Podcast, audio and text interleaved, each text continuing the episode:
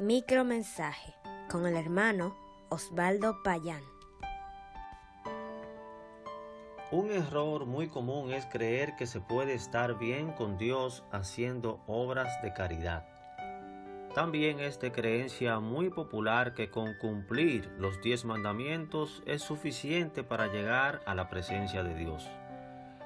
Todo esto se resume en creer que vivir sin hacerle daño a nadie es la clave para ir al cielo. Pero la clave verdadera es vivir sin ofender a Dios. La Biblia enseña que el pecado es lo que nos separa de la comunión con nuestro Creador. El pecado entró al mundo por un hombre, y por éste entró la muerte, y así pasó a todos. Este hombre fue Adán, y por él todos somos pecadores.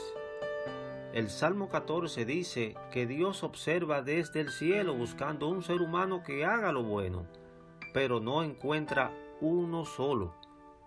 La única manera de ir al cielo y disfrutar de la presencia de Dios eternamente es por la fe en Jesucristo. En la carta a los Efesios se puede aclarar fácilmente ese error tan común de querer ganarse el cielo por las buenas actuaciones. El capítulo 2 dice, Ciertamente la gracia de Dios les ha salvado por medio de la fe.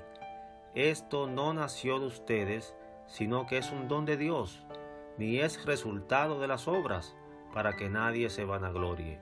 Versículos 8 y 9 de Efesios capítulo 2.